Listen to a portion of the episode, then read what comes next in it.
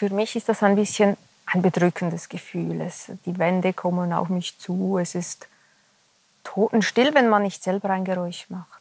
Vielleicht ein bisschen so, wie wenn man Watte in den Ohren hätte. Alles ist gedämpft. Also ein bedrückendes Gefühl. Also die Weite fehlt. Es ist auch ein bisschen allgemeinen Druck. Ich fühle mich vielleicht ein bisschen wie unter Wasser. Ich kann nicht mehr so frei atmen, habe ich schon fast das Gefühl. Also ich denke, wenn ich da länger drin sein müsste, könnte das Kopfschmerzen auslösen. Lange möchte ich nicht da drin verweilen. Die extreme Stille in einem schalltoten Raum ist für den Menschen fast unerträglich. Für die Eidgenössische Materialprüfungs- und Forschungsanstalt in Dübendorf dient er für Tests im Bereich Messgeräte und Raumakustik. Die Kammer ist auf Federn gelagert, um vor externen Schwingungen geschützt zu sein. Der Raum ist durch Betonwände, Schaumstoff und eine doppelte Stahltür komplett schallisoliert und lässt kein Geräusch nach innen dringen.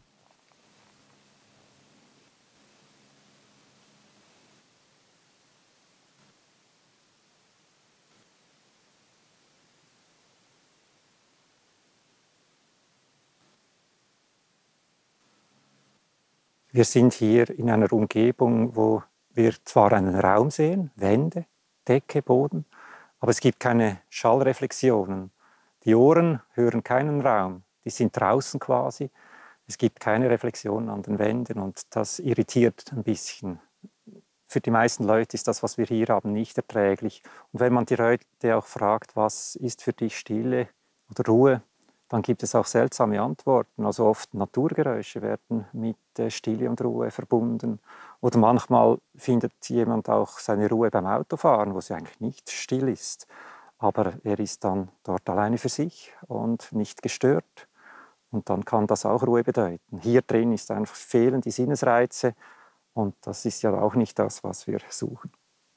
Stille ist relativ. Doch garantiert stiller wird es, wenn Schall geschluckt wird.